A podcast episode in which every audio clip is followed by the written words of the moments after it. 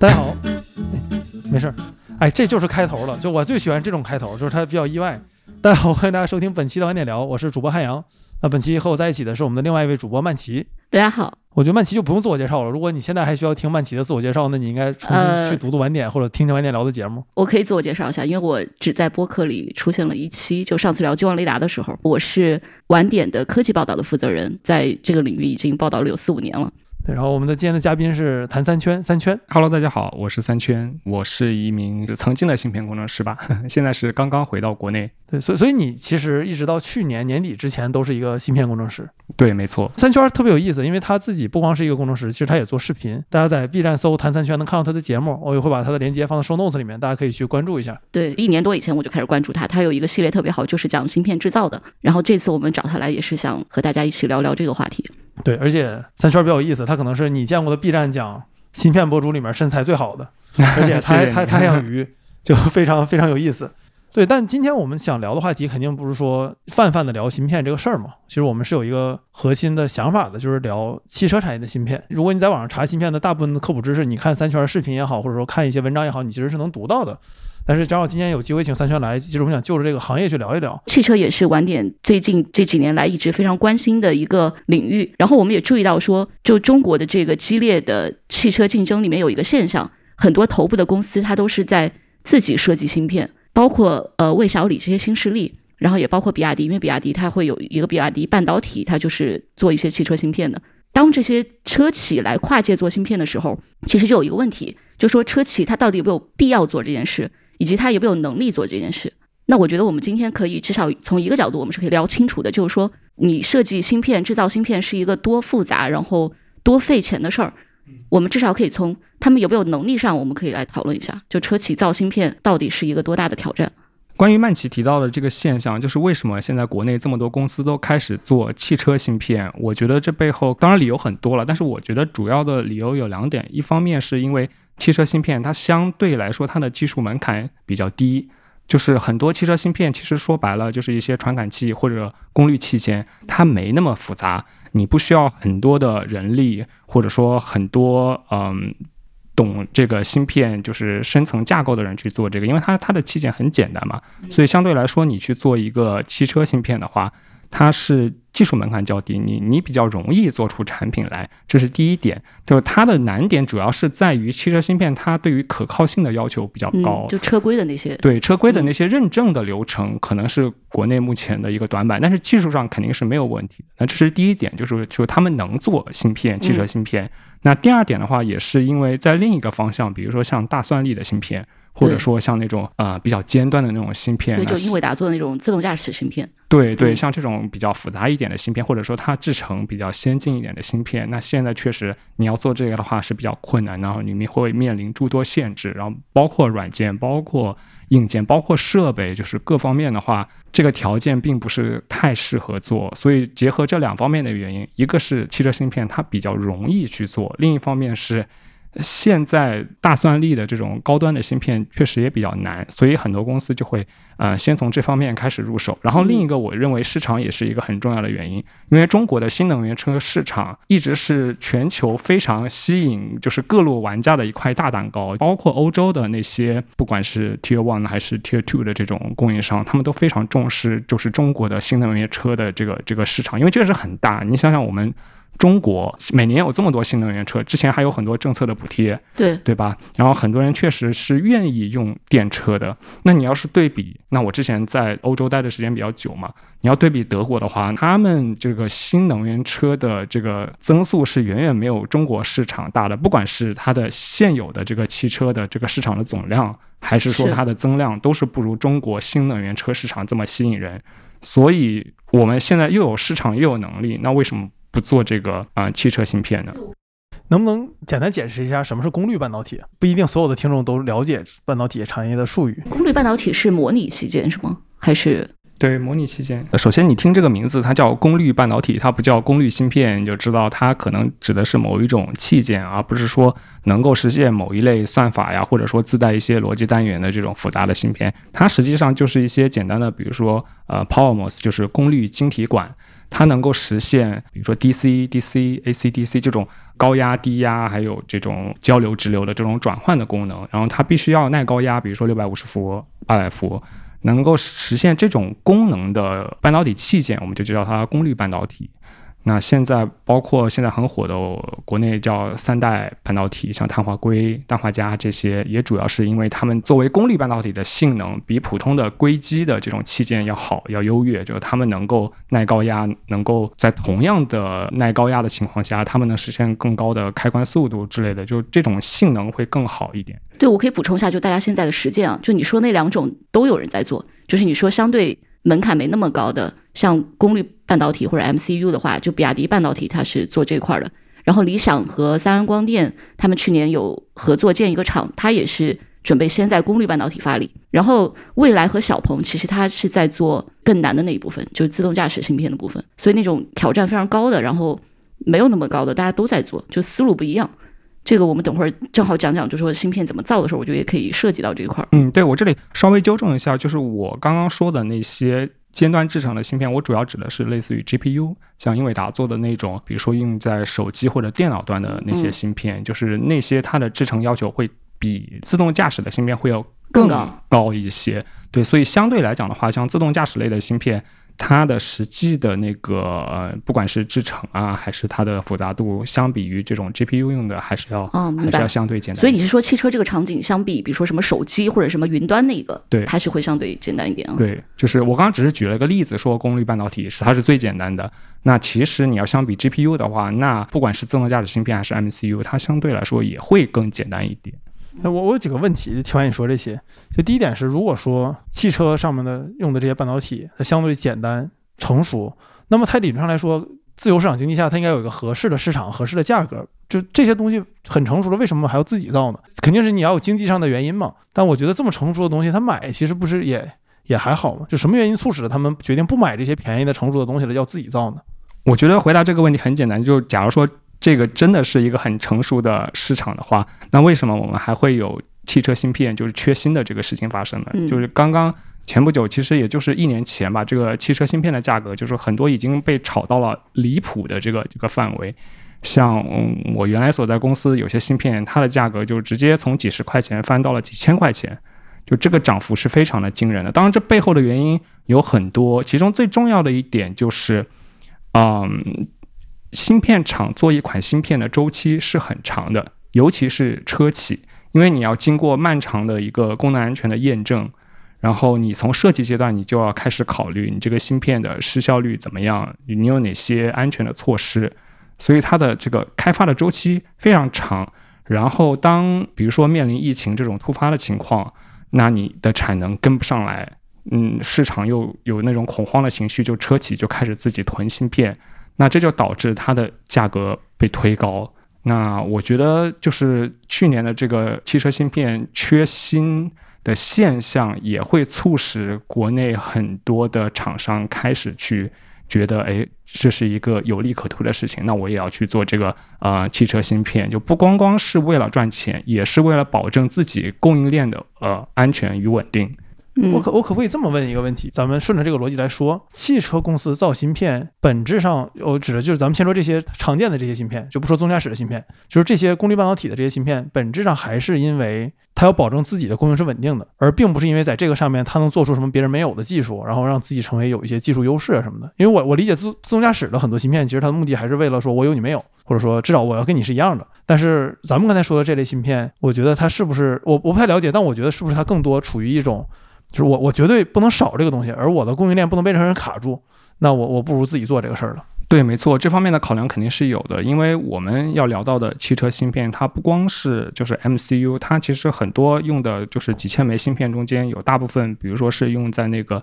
动力总成系统，或者说这种就是嗯电压逆变呀，然后这种呃 man inverter 这种上面的这种器件，它是很重要的，就没有它你汽车就跑不了。有些比如说像是嗯 ADAS 就这这种这种辅助驾驶的芯片，你有的时候你缺了可能就缺了，然后你可能就是消掉一些功能吧。嗯，你你这个汽车还是能生产一些低配版的，但是如果像这种功率半导体的话，你如果缺了的话，那你整个车你是没办法去去生产的，所以它其实是非常重要的一种芯片。嗯，然后所以它为什么要自己造芯片？一方面是因为被这个缺芯潮给吓到了，他他确实觉得如果因为这个芯片导致我汽车生产不出来，这是一个非常非常巨大的一个隐患，然后他想通过。可能想通过这种方式，呃，一方面来保证自己供应链的稳定，另一方面，它也可以提升自己在面对这些呃汽车芯片供应厂商它的一个怎么说一个一个溢价的一个一个空间，就是能够保证，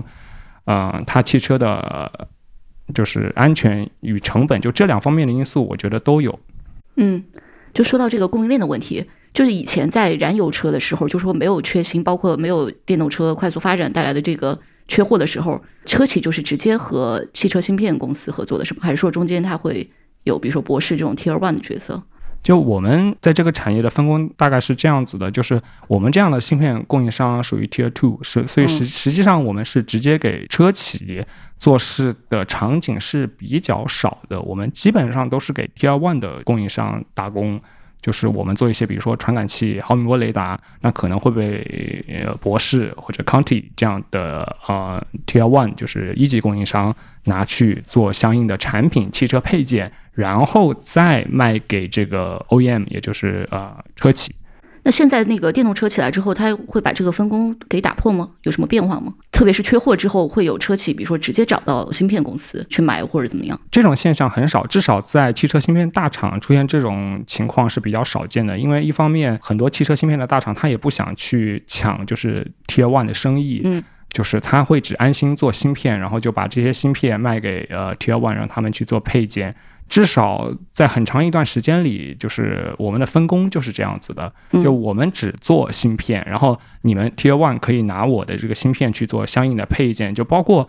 像我之前提到的，如果说我们做一个毫米波雷达，那我们只是说做一个这样的一个雷达芯片出来，提供一些基本的功能。但实际上，具体你要搭配这个硬件，你要做一些算法，怎么样让这个雷达变成一个可以检测车距、做这种啊，比如说实现自动跟车、车道保持这样的功能，那这些基本上都是 Tier One 去做。哎，我我还有一个问题就是。我刚才咱们曼奇也说到一点就是新能源车火了之后，这个事情才变成是一个国内关注的事情。嗯，对，那就直觉上，我们所有人都会感觉新能源车对芯片的用处肯定更多，因为新能源要有很多自动驾驶的功能，很多智能功能，而且它用电。但是我我觉得这只是我我们的直觉。你作为专业人士，你你是怎么看待新能源对芯片要求更多这件事儿呢？就这是真的符合我们的直觉吗？还是说我们的直觉虽然是错的，但结论是对的，甚至我们结直觉和结论都是错的？就是新能源车，其实它这个趋势是大家都懂的，大家都在聊的一个事情，大家都觉得没问题，以后新能源车一定会取代燃油车，这是一定会发生的事情，只是说具体还要花多久，因为它不单单是一个车的问题，我不是说你这个车因为电价比油价多便宜，它就一定能取代它的，还包括一些基础设施的一些配套能不能跟上。就这在欧洲，尤其是一个巨大的一个一个阻力吧。就很多，那你城市的基建跟不上，没有人想使用这个新能源车的。所以，对于我们芯片公司来讲的话，呃，新能源车的热潮确实能够带动我们，就是嗯，当你这个蛋糕越来越大的时候，我们也能跟着吃到很多红利嘛。所以，就是作为我从业这几年的体验来看的话。确实，就是尤其是中国市场这个新能源车的这个猛增，给我们创造了很多的价值销量。对，这点是毋庸置疑的。哎，我我其实刚才想问的更多是，新能源车用的芯片的绝对数量会比油车更多吗？当然会更多了，因为你新能源车就是光是它用的电池，那它需要一个 BMS，就是呃电池管理系统。然后我刚刚提到的一些功率半导体，它主要就是比如说用在主逆变器上的这些器件，那它相应的肯定比你燃油发动机的那种车肯定要会更多，但是具体你要说多多少，这个我还没有真的去做过统计。而且我们现在讨论新能源车，也是因为不光光是它的这个嗯动力从燃油变成了电力，也是因为现在的车它也在越来越。多的往智能化这个方向走，随着车越来越智能，它所用到的芯片也会越来越多。嗯，所以这也是一个呃一个重要的原因，就是为什么就是汽车芯片它的前景大家觉得非常的好，也是因为大家认为作为一个交通工具，那汽车在升级换代，包括以后自动驾驶，这也是一个巨大的风口。嗯，它也养活了很多就是汽车芯片公司，就是做自动驾驶啊，或者说智能座舱芯片的。嗯，对，嗯所以就是整个汽车的智能化吧，就不光光是新能源车，就是我觉得是整个汽车智能化的这个趋势，让汽车芯片变得非常吸引人。嗯，哎，那如果回到你的工作的话，因为我看你之前在 B 站上发了很多，就是怎么怎么造芯片的，你从最开始那个做那个硅片儿就开始说嘛，整个这个流程的话，如果就比如说典型的一个汽车芯片。它大概是一个怎么流程了，以及这些你你是自己都会参与的，是吗？对，是的，我是之前在我们公司其实就是做，虽然我是做设计的，但是我其实有一半的时间也会需要跟我们自己公司的工厂，还有包括一些代工厂，跟他们打交道的时间也很多。就你刚刚提到的一个问题，嗯、我觉得每一款芯片那都是从一个晶圆、一个硅片开始的，就这个总的流程其实是一样的，只是说。呃，汽车芯片它可能涉及的 IP 比较少，可能在设计阶段的话，它并没有那么的复杂，但是整体的工序都是差不多的。首先的话，实际上是需要我们的呃市场的人员，他会去做一个市场的调研，会去解读客户的需求，就包括车厂或者说 Tier One 这些供应商，你们需要做一个什么样的芯片，你们的需要的参数是怎么样的。然后我们根据他们的需求，会去把这个芯片的定义给做好。这个一般要多长时间啊？这个很难讲，因为像我们是大公司嘛，实际上我们开发每一个芯片，并不是根据一个具体的产品来分的，嗯我们是根据不同的技术平台吧，我们可以这么理解，就是每一个技术平台它可以做出很多很多种芯片，因为你嗯只要把其中的一些参数调一下，它就是一款新的芯片。因为有的时候，嗯，像我们汽车芯片的话，它主要是以大客户为导向的，所以我们就是满足各种车企或者大的这种 Tier One 的供应商他们所提出的需求。但是有的时候，两家车企或者说两家供应商他们的需求是不一样的，甚至是矛盾的。就你怎么去满足他们的需求？就我们会做一个呃技术平台，然后在这个技术平台下面会分类出几种芯片，包括它的衍生的一些品种。这个过程就很难讲，因为有的时候我们只是在现有的技术平台上做一些简单的一些迭代，然后一个新的芯片就诞生了。就包括你看，像 TI，它有很多。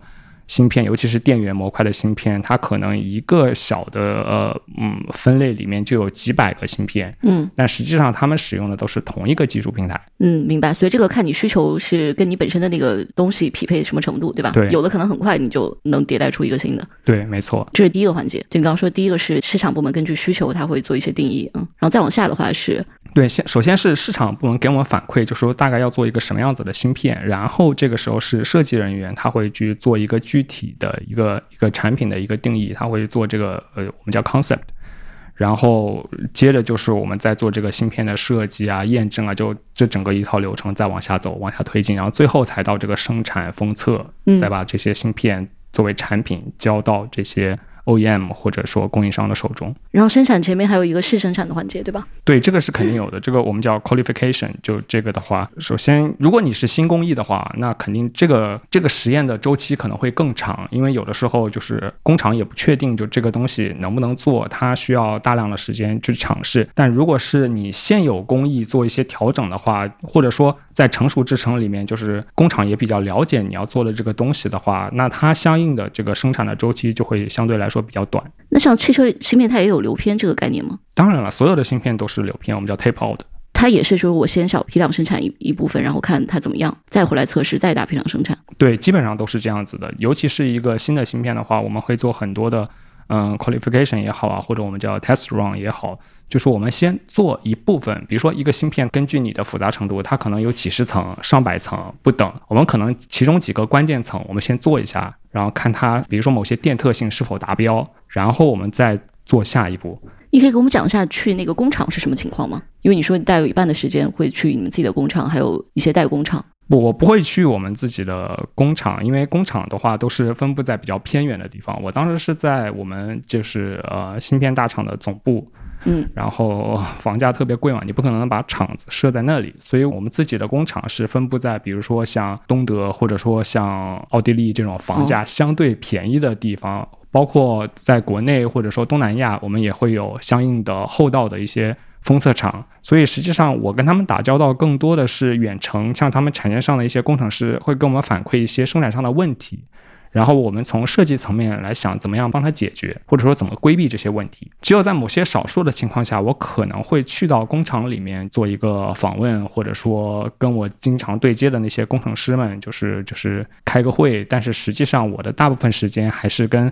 普通的上班族一样，我是待在电脑前面，然后做一些设计类的工作为主。进到工厂会有什么很特别的事儿吗？就你少数几次去的话，就很窒息啊，因为你进工厂，你必须要穿那种全套的洁净室用的那种无尘。服就把自己裹得严严实实的，因为你不可能，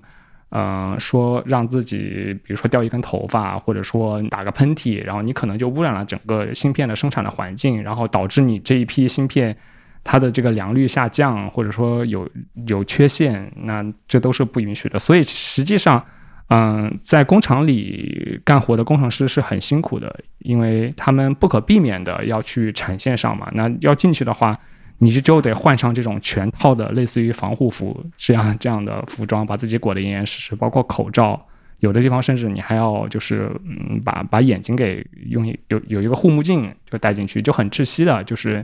我反正去过几次在工厂里面，我是感觉非常的窒息。然后因为工厂里很多机器，然后声音也比较大，所以并不是一个非常适合工作的一个环境，就工作条件还是比较比较比较艰苦的。哎，那比如说像在欧洲，在工厂里的这些工程师的工资会相对更高一些吗？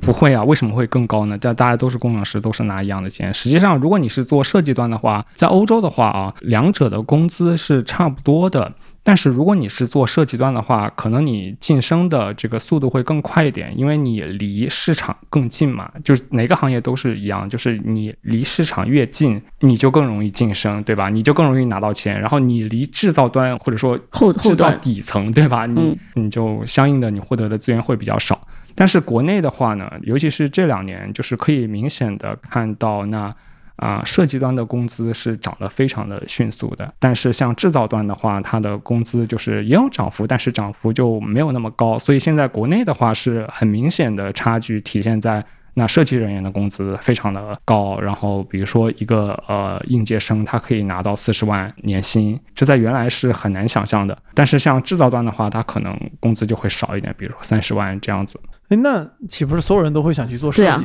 对，又不用下场，然后又挣得多。这两个其实是完全不一样的工作内容，就学科学学科背景也不一样，对吧？对，学科类型也不一样。因为实际上，如果你是做设计的话，你需要很多的知识在这里面，因为你要做这个，不管是数字芯片还是模拟芯片，其实门槛都挺高的。一般也就是对口专业的学生，他才能做这个事情，而且最好学历是研究生以上。嗯，因为本科生阶段的话，你可能学一下呃魔术店，你只是打了个基础，你可能要到研究生的时候，你才能够真正的做一些相关的项目也好，或者说积攒一些实践的经验，你才能去有这样的一个基础去做设计类的工作。但是制造端的话，现在。我观察到的现象就是，基本上很难招到就是电子工程这样专业的人去做制造端的工作，因为你不需要。你像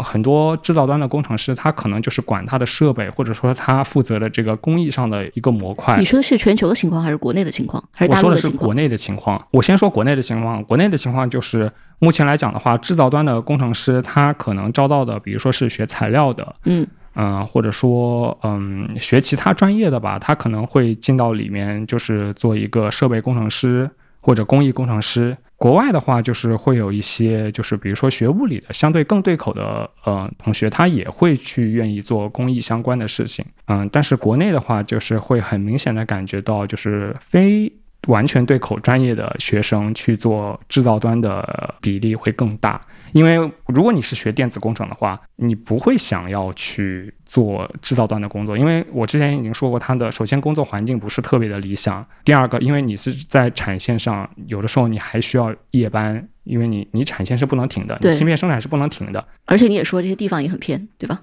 对，这可能也有这个因素在里面，所以如果你是学电子工程出身的话。你本身在本科生或者研究生阶段，你已经经历了残酷的像魔术店的毒打、拉扎维这些东西，所以大部分人会选择我去做设计类的工作。我觉得你说这个话题挺有意思，因为现在中国其实是制造比较短板，设计反而可能，当然人才还是不够了，但设计的公司倒是挺多的。所以弄了半天还是学材料的最惨。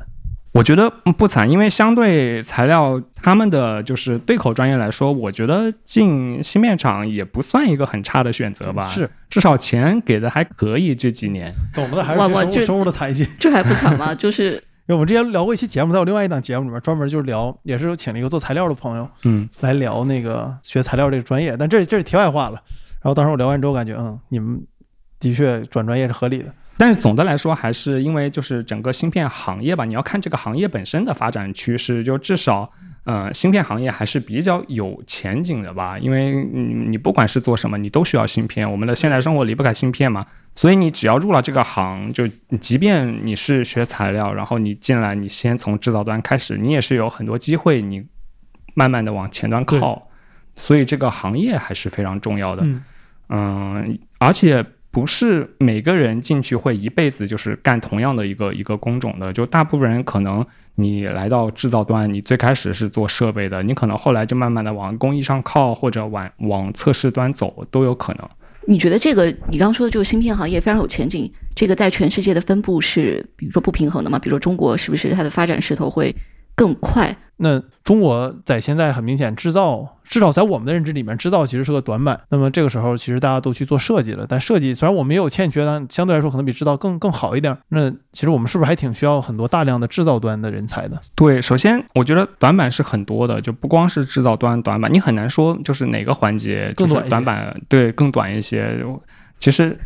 每个环节都都存在短板，就我们那桶没有长板，只有全是短板。那也不能这么说，我们还是有很多地方做的是很好的。但是这一会儿可以展开说说。对，但是我想说的就是，你一个芯片，你从制造、从设计到制造，其实你每一个环节都是不可或缺的。你每一个环节。都不能有短板，再加上我认为就是半导体人才的培养周期是很漫长的，你可能要经过本科生甚至研究生，你才能培养出一个合格的工程师。包括你在本科阶段，你就要具备很多呃扎实的理论基础，然后你还要有很多动手实践的能力，你要知道怎么去摆弄示波器，怎么样去去测试，这些都是需要时间去慢慢积累的。其实很多人在入行之后，发现自己学的东西很多都暂时派不上用场，他还是需要在项目中间去积累经验，才能三五年之后才能独当一面。这样算下来的话，你一个人才的培养可能得需要花个十年的时间，有点像医疗行业，你培养个医生也需要很久的时间，嗯，而且要实习很久，就你得实践很久。对，没错。总的来说的话，整个芯片工程师的话，也是一个靠经验吃饭的这么一个职业。嗯。而且模拟应该是更这样的。对，模拟可能很多人会觉得更难一点，因为他觉得模拟比较玄学，可能更更复杂一点，就更靠就经验就会更重要一些啊。就就是所以，所有需要强烈依赖于经验的行业，都很难在短期内获得突飞猛进的进展。对，然后也不光是制造有短板吧，就包括设计阶段，甚至说 EDA 软件都会有一些限制吧。就是这些是需要时间去慢慢的去追赶这些差距的，因为。你要想，就是毕竟芯片是从美国硅谷那边人家做的，人家领先了我们几十年，那你要去慢慢的把这些差距弥补上，你是需要时间的。再加上之前的话，半导体产业一直是一个全球化的分工布局，就大家都习惯了这个东西，那设计在美国做，然后你的生产可能在嗯东亚这边做，然后我们可能大陆这边主要就是做封测。为主，或者说组装 assembly 这种之类的货为主，嗯，对，之前没有人想到说，哎，我们要去做设计，我们要去做芯片的这种整个的生产，就之前是没有这个想法，也没有这个需求，就为什么要做做做这个呢？你再往上还要做设备、做材料，对对吧？你还还得做光刻机，得做光刻胶什么的。对，没错，就是之前的话是没有这个必要，因为大家已经习惯了这个全球化的产业布局。但是现在的话，就感觉大家包括各个国家的政府就开始觉得这个芯片的东西实在是太重要，以至于他要把这个产业完全的控制在自己的手中。因为，嗯，不光是我们，就是说在强调芯片一定要保证我们的这个国产化的比例。那包括像美国他自己也在推嘛，他们的叫 IDM 二点零，嗯然后也在想办法，就是说把这个芯片的制造，它原来是因为嫌弃嗯芯片的制造，就像我之前刚才说的，你工作环境又恶劣，嗯你这个美国人他又不想做这种工作环境不太好的事情，他不愿意做，他所以他才像这种韩国呀、日本呀，嗯他们才有机会就是吃到制造的这个红利。就产业转移到东亚对。产业转移到东亚，嗯、但是现在他又觉得这样不安全，他又想把这个吸引他回流，就包括他怂恿台积电就一定要在美国 Arizona 就是设厂，也是基于这个考量。然后像欧洲这边，他们也是就是在推动欧洲自己本土的芯片生产。就可以说，各个国家就基于自己自身安全的考量，都在想方设法的，就是说组建自己的这个供应链的体系。你之前做这个芯片的系列的科普的时候，也讲到了很多制造的环节，然后中间有没有一些就是你发出去之后，然后其他的这种观众他反馈，然后想到的很厉害的一些点？比如说我我自己看完之后，我会有些很惊叹的地方，比如说你有提到那个呃金源厂里的这个洁净室，它得干净到什么程度？包括它里面的那个水，最后会变成一种反正人喝了可能都会出问题的纯水，就因为它特别特别特别纯。这就是我觉得这种是会让我觉得很惊讶的地方，就它里面对一些环境的，然后对材料的非常极限的控制。因为我觉得实际上就是不管你是做什么吧，当你的精密程度到了一个很极端的一个程度，那就会出现很多就是你用常理很难去啊、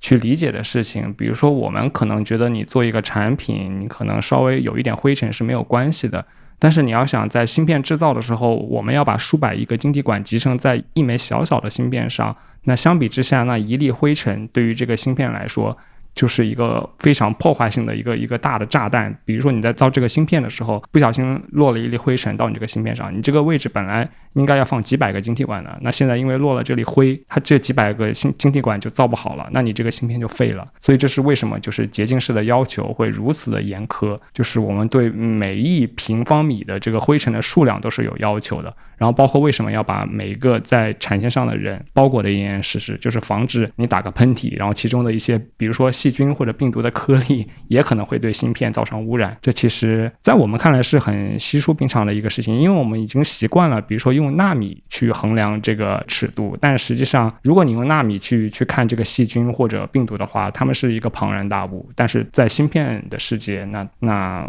我们制成都是现在都已经，我们都已经说已经做到五纳米、三纳米。两纳米、一纳米，可能很多人没有概念，它到底有多小，但是它真的是已经把这个东西做到极致，它已经小到就是我们用来隔绝这个芯片栅极和它衬底的那一层绝缘层，它可能真的就非常的薄，薄到电子会发生量子隧穿现象，造成漏电流，导致这个晶体管没办法使用。那这个是我们在宏观世界上无法理解的事情，但是它在微观世界就会出现一个困扰摩尔定律继续往下推进的一个大问题。明白？我觉得实际上这个恰恰就说明了，就是就是我们我们人对于估计一个东西的尺度其实是没什么没什么概念的。而我觉得这个这个很形象的说明了，就是你到了高制成的这个阶段，制造有多难吗？对，嗯，就是它已经是突破物理极限的东西，可以这么说吗？对，可以。哎，那我有个问题，就比如说像前一段，你看拜登去三星访问什么的，他他他就穿着西服就进去了，戴了个口罩，那这岂不是他去了那工厂一次，那良品率要下降好多好多吗？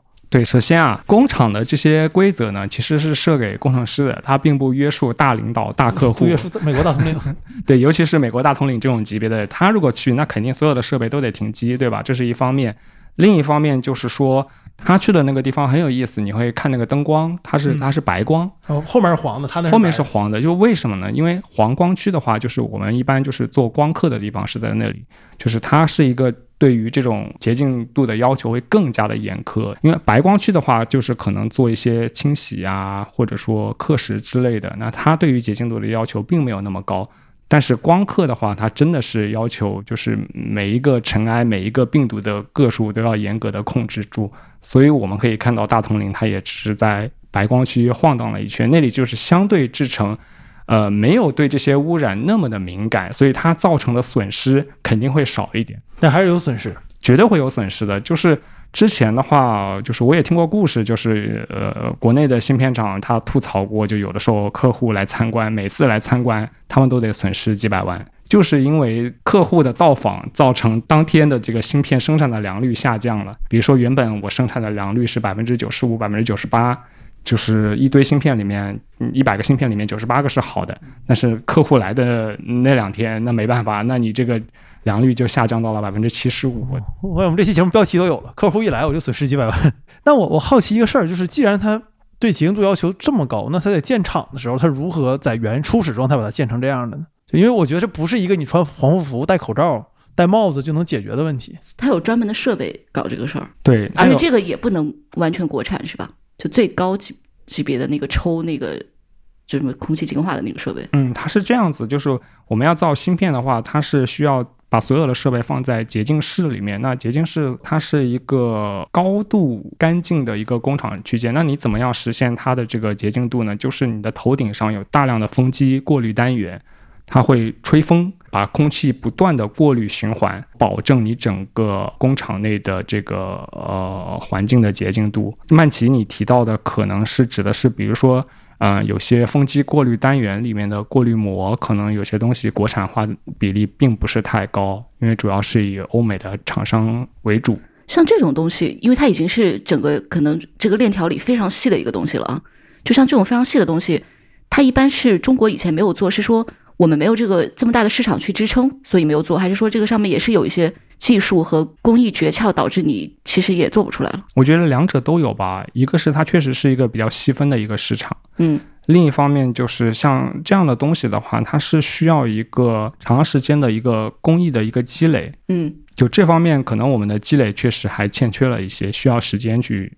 去慢慢的达到这么一个极致的水平。对于我看你有期讲过这个，就是讲那个洁净室的时候，你有说到那个风机过滤的那个事儿。我当时看完的时候，我的感觉就是觉得我里面一个特别特别细的东西，因为它已经不是光刻机那个级别，你肯定不会注意到它嘛。但它可能也会就影响你整个的作业，而且你也你你可能还一时间你还一个短时间内你可能还造不出那样的东西。但是这个还好了，如果你要求就是一个芯片从生产，包括它的工厂到设备每一个环节、每一个部件都要完全的自主化的话，那这个实在是太严苛了，也没有必要。你这个基本上不不太可能实现，对吧？其实对任何一个国家来说都很难实现吧？对，对任何一个国家来说都是不可能的。嗯，而且确实没有必要，就是我们能实现部分的国产替代，其实是够用的。就是我们不需要保证最尖端的制程每一个环节我们都能做，实际上。呃，我们比如说保证成熟制成，我们的国产化比例有一个呃很高的比例，就其实就已经够了。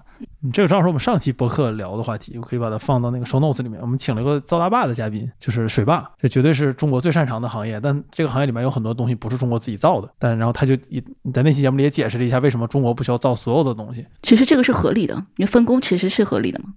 对，只是说现在你的环外部环境确实有一些变化，嗯。对，因为你一个人要造所有的东西是非常困难的，而且这个成本是非常高的。就是你为什么要造所有的东西呢？你纯粹是为了自己国内的市场，那外国已经有呃成熟的产品了，他肯定不会买你这个东西的。所以实际上它是没有利益的一个事情。嗯，我们比如说吧，我们只要保住呃成熟制胜的东西，就是比如说很简单的比方，我们能保证我们基本的呃军工芯片的需求，国防对于芯片的需求，如果这个我们能满足的话，还有包括手机，那也许嗯，即便我们用不了这种二十八纳米啊，或者说更尖端的十四纳米、七纳米的这种芯片，那我们就造一个四十五纳米的，对吧？手机大一点，但是也能用，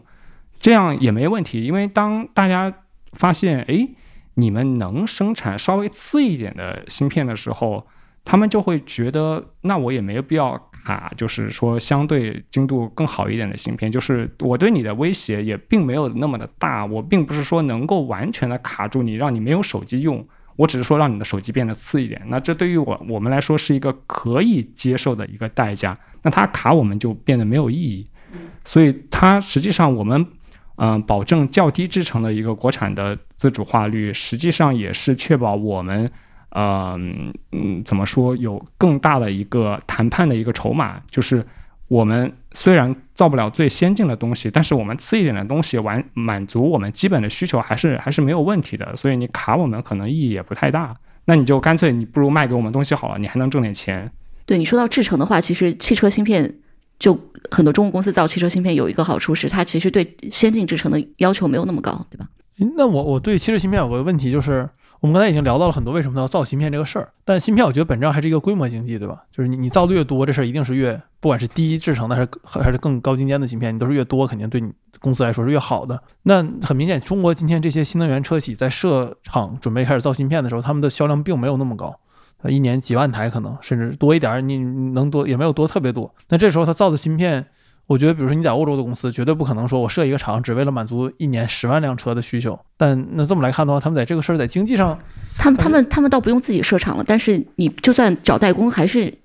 也会有你说的这个问题。对啊，这经济上其实非常非常不合理，就可能比买还要还要贵。造出来之后，但是他们发出了一个一个信号，这个信号很重要，就是我能够确保我能够造出这个东西，那你卡不住我，那你就嗯，不如干脆把你的产品卖给我好了，你还能挣点钱。嗯，我觉得传达这个信号是比较重要的。都是中国公司，你觉得这个事儿它最后是车企自己设计，包括也自己造啊，更合理，还是说有这种公司去给它供应？比如说像什么地平线、黑芝麻这样的公司去给它做更合理了？我觉得术业有专攻吧。我觉得现在的呃趋势是，以后肯定会诞生一批专门做汽车芯片的国内的大厂吗？我觉得刚才说有一点是成立的，就是它可能要保供，这是一点。但是你最后说算那个经济账成不成立？就就可能不成立，就就很明显，就假设我们都认为分工是一个正确的事情，就是亚当斯密说的没错。那么国内所有的新能源厂都要自己造芯片，这个事情明显是很荒谬的。联想没有造芯片，没有造电脑芯片，神州也没有，华硕也没有，他们都会用英伟达。但是我可以跟你分享一点，就是联想的高层也在考虑这个事情，呃，不是说造芯片啊，就是在考虑说到底什么样的分工模式是让自己以后更加有竞争力的。但是苹果是一个另外一个点，对苹果它是一个，因为它很早就投了 ARM。因为现在现在你确实看到这个市场里的领先者，就像苹果、像特斯拉和比亚迪，它都是有不同程度的这个垂直整合的。因为苹果它不仅造最后的那个手机，它有自己的操作系统，有应用商店，它也做芯片，对吧？它现在也做芯片，也设计芯片啊。对，那我在这儿我就在想一个问题，正好三圈在这儿也想，你是做这行的吗？我感觉问你可能也是一个合理的人选，就是首先你创业已经很难了，你这些车企。对吧？国像欧洲和美国那些老牌车企是经过了多轮洗牌之后活到现在的。就这个这个，你你作为一个车企，你一直长久活下去本身就很难。在新能源行业，中国已经也没了很多企业了，对吧？就比如说今天我看新闻发现，中国有个新能源企业之前挺火的，也发不出来工资了，对吧？那他造芯片的确是可以让他向苹果、向特斯拉学习，这个没有问题。但是。那条路也更难，那就意味着，如果说他又想造车，又想把自己把芯片造好，那今天活下来的新能源企业的数量会比我们想象中的更少，可能，而且更花钱嘛，肯定显然是更花钱，那就活得更少了嘛。结结论，那所以如果你作为这个行业的从业者，然后你现在想在国内找工作，就咱们就假设，就纯是假设。哎，对我更花钱，我再补充一点啊，你你的推论是车企会更集中，对吧？然后车企更集中之后，车企还都自己在搞芯片，对吧？对。那再往下的一个结论就是说，你最后那个给第三方公司。就给那些专门做芯片的公司留的那个开放的市场，是不是也会变小？对，那这个时候我想问的点就是，他作为行业的从业者，那这个对职业选择来说就很很很微妙了。对，就比如说你是去呃未来理想做芯片了，还是你去黑芝麻地平线做芯片？就假设，对，因为你去车企就很有可能它倒掉的概率更大，但是去这些芯片企业呢，如果那些车企成了，他们也可能不用。或者不用以前那么多了，这些这些芯片厂商的芯片，所以我在想，你作为行业的从业者，你你会怎么看这个事儿呢？就你会更愿意把宝压在哪一头呢？就我会更倾向于还是做芯片本身吧，因为芯片这个东西属于就是你即便新能源车这个风口过了，你还有别的东西，比如说像人工智能，它也需要芯片，或者说像其他的一些消消费电子品，它也会需要一些电源的模块之类的成熟制成的芯片。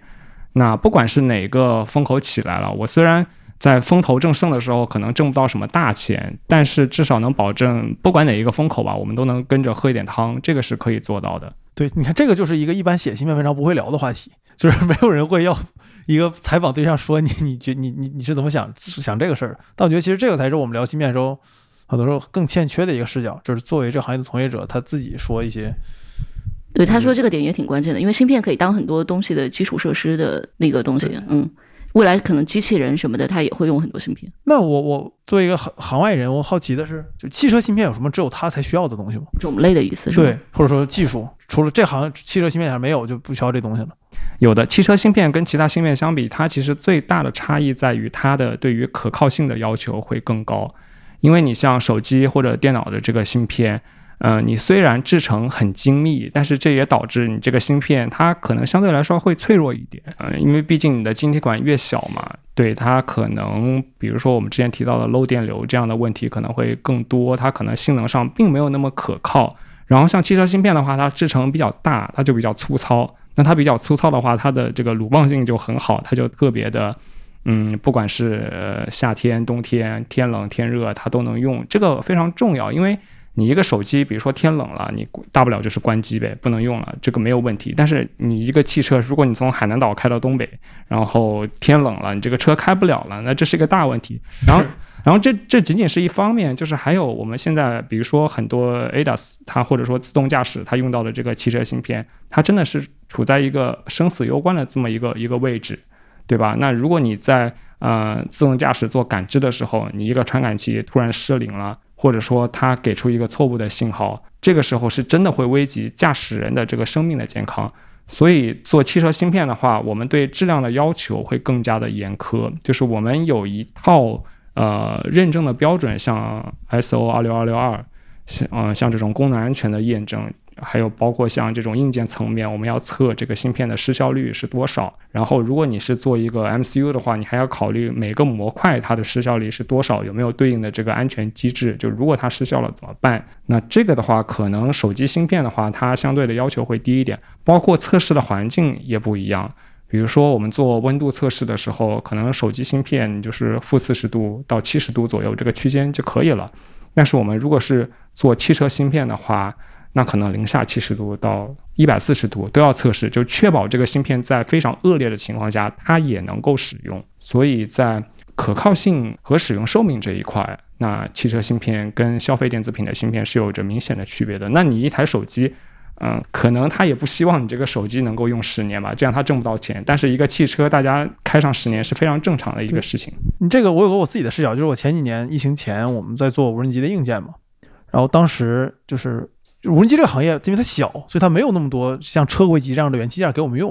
所以我们很多时候拿消费级的电子品去拼。然后我们的那种，比如就是自动驾驶那些元器件，如果给飞机用的，这这都是消费级电子，就是出毛病概率非常非常大。你一天里面可能有半天的时间，你是在解决是你写错东西，还是那那硬件本身有问题？但大部分情况下，你最终会很无奈的发现是硬件本身的问题，而你没有任何解决方案。所以后来也是我们就开始用一些车规级的元器件，就比如激光雷达，我们就直接都买车用的。它虽然也不是那么稳定，但比我们用的稳定太多太多了。然后那个时候我就对车规级这个概念有了一个更深的理解。就其实它是一个，就你普通人如果你不想，可能感觉就车用没车五万块钱也能买，十万块钱也能买，对吧？就没什么大不了的。但你仔细想想，其实这事儿挺神奇的。就你今天在中国，你花五万块钱能买一辆车，这车能开十年，它可能会出点小毛病，但你能一直开十年，开十万、二十万公里不散架，这事儿挺奇迹的，我觉得。你你觉得现在正在发展的一些新公司，包括这个越来越激烈的市场有冲击？这种严苛的标准吗？尤其是又缺货的情景，对吧？会不会就有更多车企他会去用要求没那么高的消费级的芯片？我觉得更多公司的出现可能并不是一个太大的变量，但是确实在之前的这个缺芯潮里面。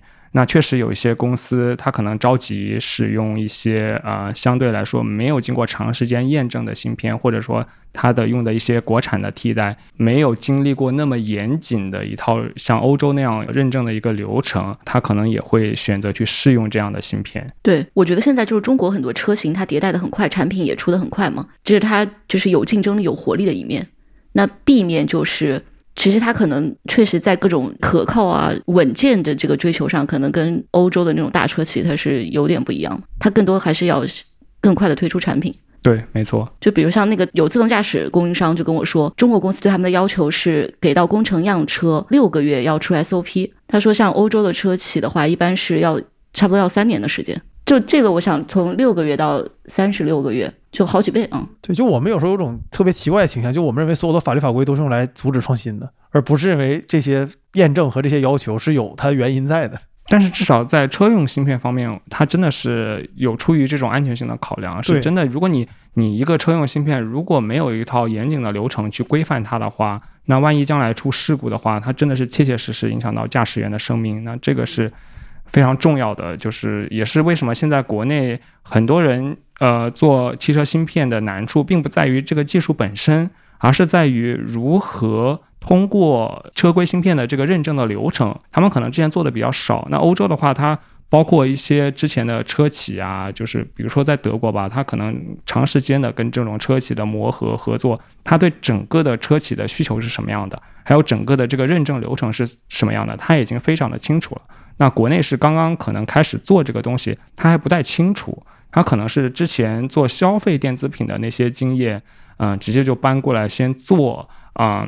先生产着汽车芯片，然后在这个过程中间，再慢慢的去思考，呃，怎么引入这个功能安全，怎么样去做这种认证流程之类的事情。就是，所以现在的，呃，我可以看到一个很明显的趋势，就是国内对于呃功能安全方向的工程师，就这方面的需求是特别特别的大。呃，这个正好跟我的行业有点类似的情况，但我以前没想过车企也有这个问题。就是航空产业，中国有一个短板，就是我们。几乎没有人完整的过过一架飞机从研发到过适航认证，有点像拿车规级认证这种这种流程，所以导致我们一是不知道这流全程怎么走，二是很多适航认证的东西我们不知道它是怎么来的。因为中国我们航空又很安全又不出事儿，所以有些那些规则设定是为什么有这个原因，我们其实自己是不知道的。这样在你造这个东西的时候，其实它就会造成很多困扰，因为你最终是要过那个适航的，然后你又不知道人家那个标准是怎么来的，所以现在在国内就是造飞机也很缺这个行业的。的人才，但是这个你又很难快速有，你只能慢慢培养。哎，只有载人和载物的需要过这个是吧？像无人机是不需要的。只要他想过试航就需要，看你想你最终要不要过试航了。你觉得消费电子那不需要？那我想问，那种撒农药的要过试航吗？那那个不需要，因为大疆它这些都做嘛。对，只要载人就肯定是要需要的。这个它那个完全是不不一样的体系了，就是有点像车规级和我们消费电子的那个差距，可能可能差距还更大一些，那个更严格，那个已经不是三十六个月能解决的问题了。嗯，对，然后我们刚才也说到，就是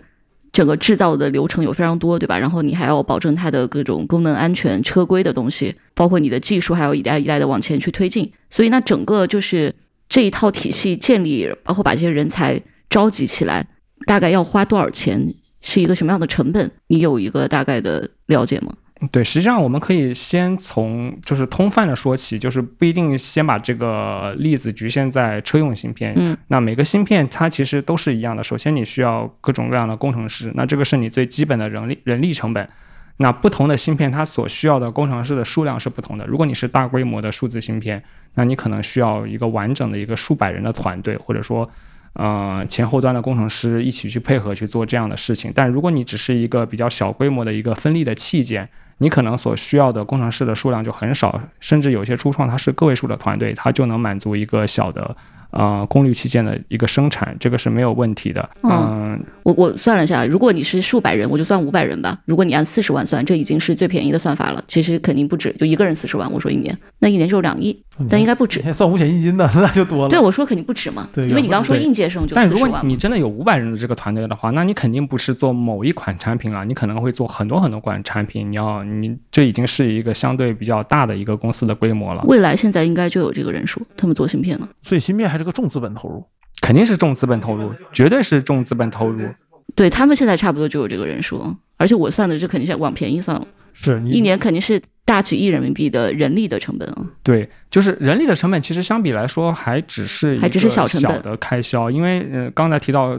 重资产这个问题，就是其实芯片它生产它主要分为两种嘛，一个是 fabless，一个是 IDM 模式。区别在于你有没有自己的工厂。那如果说你是要做那种大厂，你要做 IDM，你想要建造一个芯片厂，那你这个成本就是几百亿吧，就至至少是几百个小目标起。然后这也取决于制程。如果你要做先进制程的十二寸的这个晶圆厂，那你可能会需要数百亿美元达到这么一个规模，因为你光是一台。光刻机就已经价格非常的昂贵，你还有各种配套的设备，你这个厂房的建设，它的这个投资的规模是非常的巨大的，所以不是初创公司能烧得起的。一般像国内的初创的话，它可能主要是走 fabless，就是另一种模式，它只做设计，然后芯片的生产，它会让代工厂去对，做让，台积电他们去做，对吧？对，让台积电去做，或者说让中芯国际去做。嗯，但是这样的话，你会受到很多限制，因为你可能人家没有产能，他就不会给你做这个芯片，或者说你出货量比较少，他不愿意给你做这个芯片。然后再加上，如果是代工厂的话，它的报价会比你，比如说你自己有自有工厂的话，它肯定是要高的，比如说高百分之三十到百分之四十这么一个区间。哦，所以他们肯定是要算账，对，就是说，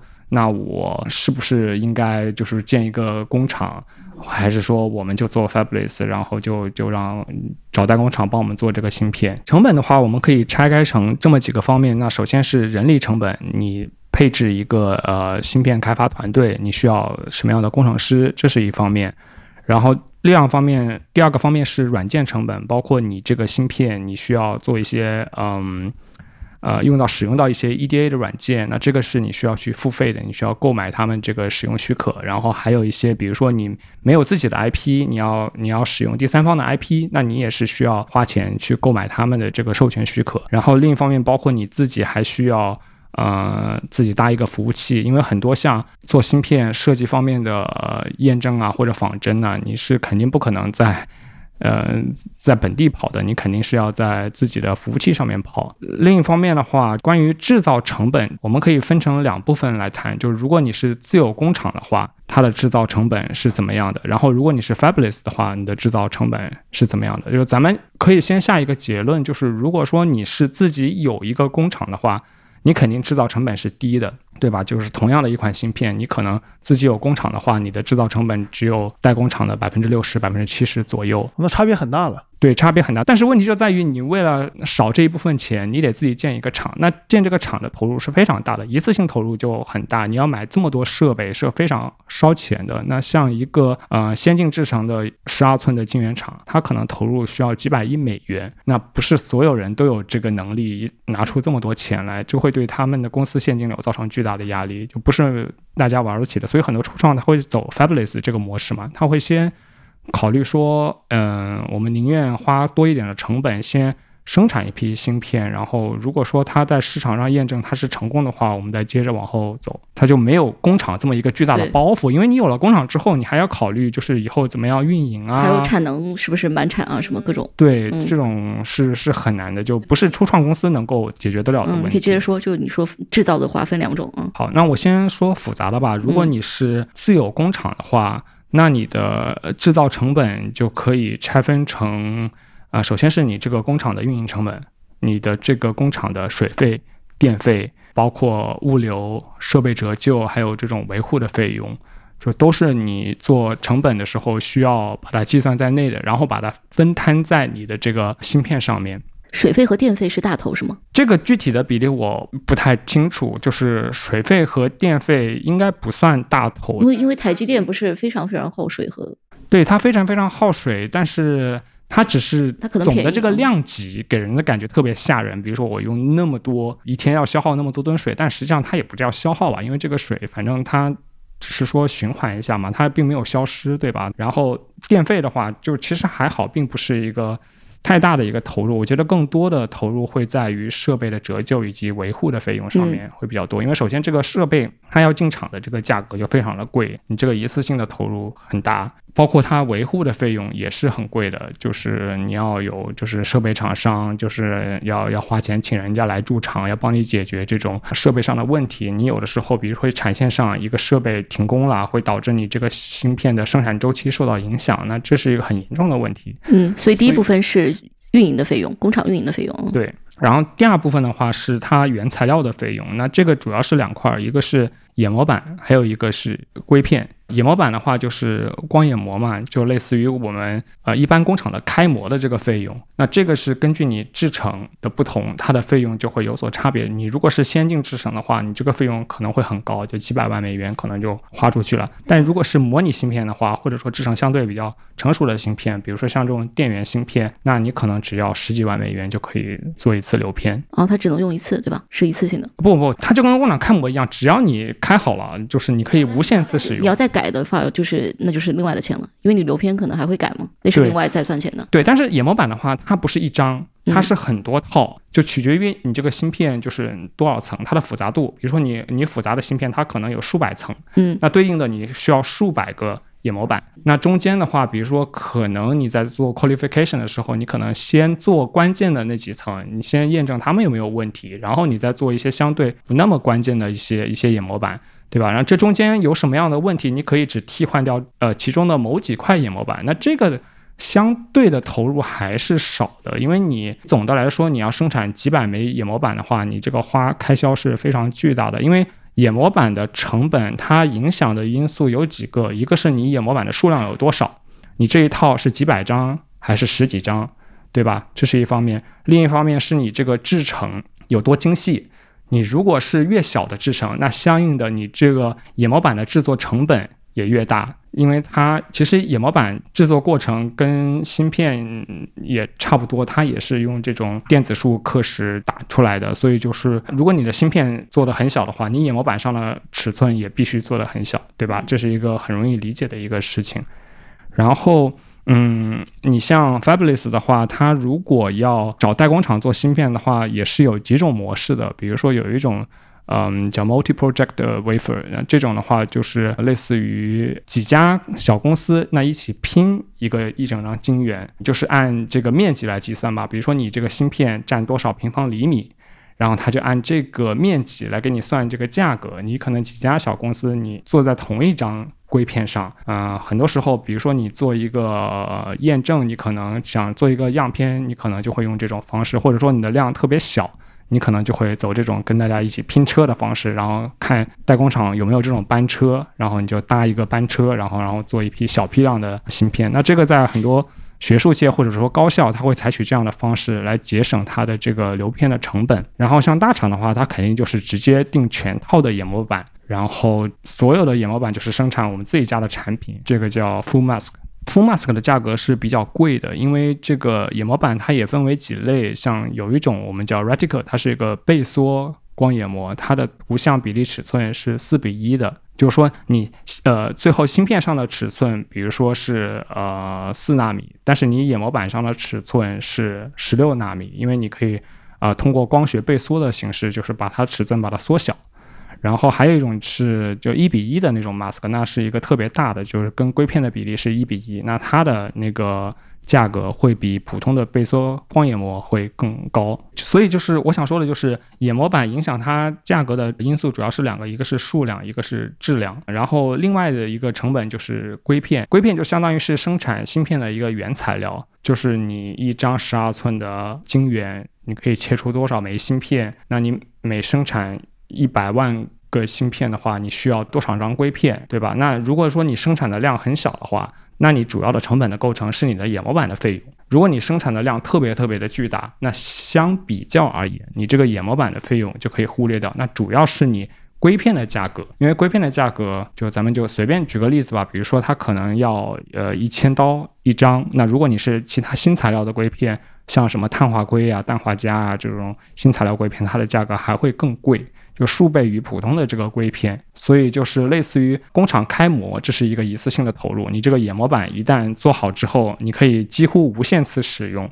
这是一笔一次性投入。但是之后你每生产的话，你都需要消耗掉它的这个硅片，就取决于你出货量是多少。所以这是两部分，就是我们说这个嗯芯片的原材料成本。然后其他的话就是，如果你想建一个工厂的话，更多的是你这个工厂本身的这个一次性投入，包括你这个建筑成本，你要建一个厂，啊、你的设备成本，那这些东西的话，可能未来都会摊在你的这个芯片的本身的这个成本里面。还有一点就是物流的成本，因为很多情况下，比如说你一个芯片的生产，它可能是辗转于几个不同的代工厂，甚至说有的 IDM。它可能因为各种各样原因的考量，它可能某几道工序它在自己的工厂里做，但是某几道它有可能会交给代工厂去做。那在这种情况下，它的成本构成就可能更加的复杂。就是你既要考虑自己自有工厂的这个运营成本，你也要考虑某些情况下，比如说你自己工厂的那个产能不够，你必须要加钱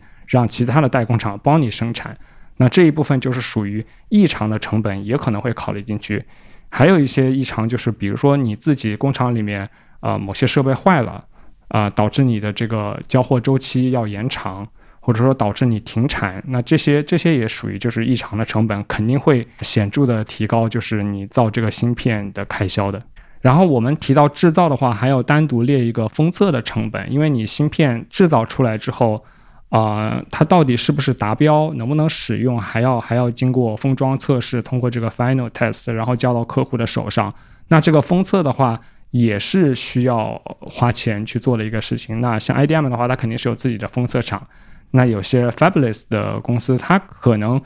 呃没有钱去投入建设一个自己的晶圆前道的工厂，但是它可能会优先。造一个封测厂，因为这样的话，它也能节约部分的成本。就你不需要再额外去找封测厂来帮你做最后的封装测试，你可以自己就是让代工厂造好芯片，拿到自己的封测厂里面去做测试。因为你也更熟悉自己的产品嘛，你知道自己要测试哪些参数。因为封测厂的话，它有的时候是根据你机台的使用时间来收费的。就是你一个芯片，比如说封测的时间比较久的话，那它可能就会按照你使用的时长来收费。那有些，比如说你自己工厂里面做成本的话，也可能会按照你这个呃使用时长来摊销这个成本。就是我们也会存在一些情况，比如说某些产线的芯片，呃，还是产能不够吧。就是呃产能不够的情况下，就可能会要求说，哎，会跟这条产线上的人商量说，你能不能减少一点你们就是需要在这个机器上跑的时间。嗯，了解。那总的来说，比如说那个车企，它去开发一个芯片的话，它大概整个要花多少钱啊？在什么量级吧？这个很难说，就是还是要看制程，也要看你的这个呃芯片的复杂程度。你像单个的分立器件的话，说实话，一个一个芯片可能就几毛钱，那你可想而知，它的成本也不会太贵，就可能十几万美元，你可能就能做这样的器件。现在最贵的应该是座舱和智能驾驶的芯片，对吧？车上用的最贵的芯片，对，如果说单价最贵的话是这样子的，当然也也取决于就是说你这个供需关系是怎么样的。那如果是在之前的这种呃缺芯潮里面的话，就会看到原来很便宜的一些功率相关的一些芯片，它也卖的非常非常的贵，嗯，因为它是必需品嘛，你车企如果没有的话，它就生产不了汽车，会影响它的供货，这是这也是它不能接受的一个事情。呃，我我还有最后一个问题想想问你，就是刚才和你说到你必然做这个视频有关。因为你在 B 站，其实我建议推荐所有的朋友们，你都去订阅看一下，讲的特别好。然后你是很严肃的，用比相对来说比较长的内容在讲芯片这个事儿。大部分我在网上查到芯片内容，其实更多是情绪性的为主嘛。对吧？就是他，他没有什么科普，没有什么介绍，他更多就是以国际局势，就是那种《三国演义》的角度给你讲芯片这个事儿，其实就就挺没有意思的。因为你需要有些人真正好好讲这个东西。但我自己在网上也做科普，所以有时候我就会意识到，就做做科普还是挺难的一个事儿，尤其像你做芯片这样现在比较敏感，然后又比较热点的领域。所以我特别好奇你，你在 B 站做这些讲芯片的节目，讲了这么多之后，你有什么感觉？嗯，首先对我来说，这确实是一个比较辛苦的一个事情。我之前一开始做。做视频也没想着讲芯片，我之前是做一些很简单的一些健身的分享，因为我的爱好是健身嘛。然后后来也不知道怎么回事，然后就突然就讲了一期关于芯片制造的题材，然后反响还不错。然后从那一期开始，收到了很多正向的反馈吧，因为确实是通过做视频啊，能够帮助更多的人了解或者说认识到芯片这个产业，因为。非常有意思，就尽管芯片在我们的生活中无处不在，但实际上很多人对于这个芯片具体是怎么来的，他可能确实不太知道。然后，尤其是嗯，为什么是 B 站？因为它年轻人比较多嘛，然后学生很多。啊，总的来说，像我们这个嗯工程学这个这个专业的话，它还是应该与这个产业密切相结合的。就是你很多我们在本科里或者说在研究生阶段学到的那些理论知识，如果你不能把它和实践结合起来的话，还是一个很抽象的一个内容。所以我觉得就是如果我做视频能够让更多的在校的学生能够了解到工业界的呃更多的一些信息，让他们能够能够有一个更直观的认识，就是说将来如果我要去做芯片的话，我会面临什么样的挑战，我需要什么样的技能，那这个本身是一个非常有意义的事情，这也是促使我继续做视频的一个动力吧。提前为祖国培养人才了。对，大家大家一定要去关注一下。那也感谢三圈今天做客我们节目，因为因为听众听众你听节目的时候可能是我们一个白天发的嘛，但其实我们今天录的时候已经非常非常晚了。三圈刚回国，事儿也特别多，也非常感谢你抽这个时间来跟我们聊这期节目。对，因为我觉得芯片这话题特别大，就是以后可能我们还得多骚扰你，多多聊几期。因为大家大家听到现在，你可能听出来这期节目其实聊的信息量不多，因为音频本身信息量就少，然后这芯片又是这么大的一个话题，所以要是有机会，大家想咱们可以多聊几期，有很多东西都可以聊。我觉得对，因为这一次 我们也就是漫谈，我也确实没有花很多时间去准备，所以就想到什么。说什么？所以就是，但我觉得聊挺有意思的。而且我觉得，就是之后你不管是就是确定说你有一个创业的方向，还是说你进入一个国内的公司，我觉得有了更多的这个国内和你之前在德国的一些对比之后，我觉得我们还可以再聊。嗯，国内可能会有些你想的，就跟你之前的经历很不一样的地方。嗯，对，肯定的，因为我之前长时间的是在嗯外企工作嘛，我可能对。对外企的情况是比较了解，但对于国内它是一个怎么样的情况，我觉得我现在还处在一个摸索的阶段，所以我也希望能够花几个月的时间去多了解，就是国内芯片，尤其是车用芯片这一块，它具体的一些情况是怎样的。好，那感谢大家收听本期的晚点聊，我们下期再见，各位拜拜，好，再见。